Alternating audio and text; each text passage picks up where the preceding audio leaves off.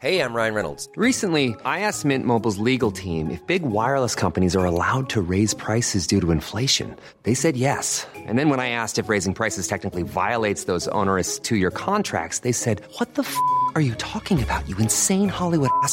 So to recap, we're cutting the price of Mint Unlimited from $30 a month to just $15 a month. Give it a try at mintmobile.com slash switch. $45 up front for three months plus taxes and fees. Promo rate for new customers for limited time. Unlimited more than 40 gigabytes per month. Slows. Full terms at mintmobile.com.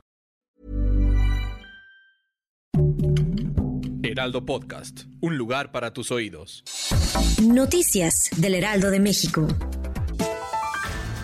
En la conferencia matutina de este viernes 16 de junio, el presidente Andrés Manuel López Obrador confirmó que Adán Augusto López le presentó su renuncia como secretario de Gobernación para poder participar en el proceso interno de Morena rumbo a las elecciones de 2024 y anunció que por reglamento será Alejandro Encinas quien quedará como encargado de despacho hasta la designación del nuevo titular de esa dependencia.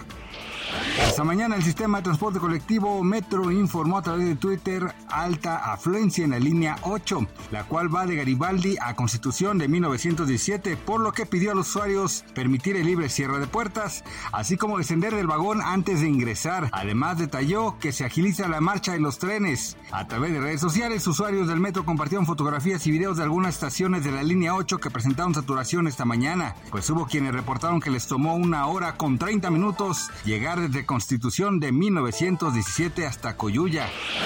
Nueve días después de su operación de abdomen, el Papa Francisco, de 86 años, prevé abandonar el Hospital Gemelli de Roma para regresar al Vaticano, donde su evolución será vigilada de cerca ante un verano muy cargado, con problemas de cadera, dolores de rodilla, varias operaciones y una infección respiratoria en su historial. El Papa argentino ha sufrido problemas recurrentes de salud desde su elección en 2013. Aunque la aerolínea española Iberia planea cerrar el año con 21 frecuencias a la semana en México, dos más que el año pasado, sigue sin considerar al Aeropuerto Internacional Felipe Ángeles en su bitácora de vuelo. Así lo señaló Beatriz Guillén, directora de ventas globales de la empresa, quien comentó que le dan prioridad a la conectividad de sus pasajeros y eso lo tiene garantizado el Aeropuerto Internacional de la Ciudad de México.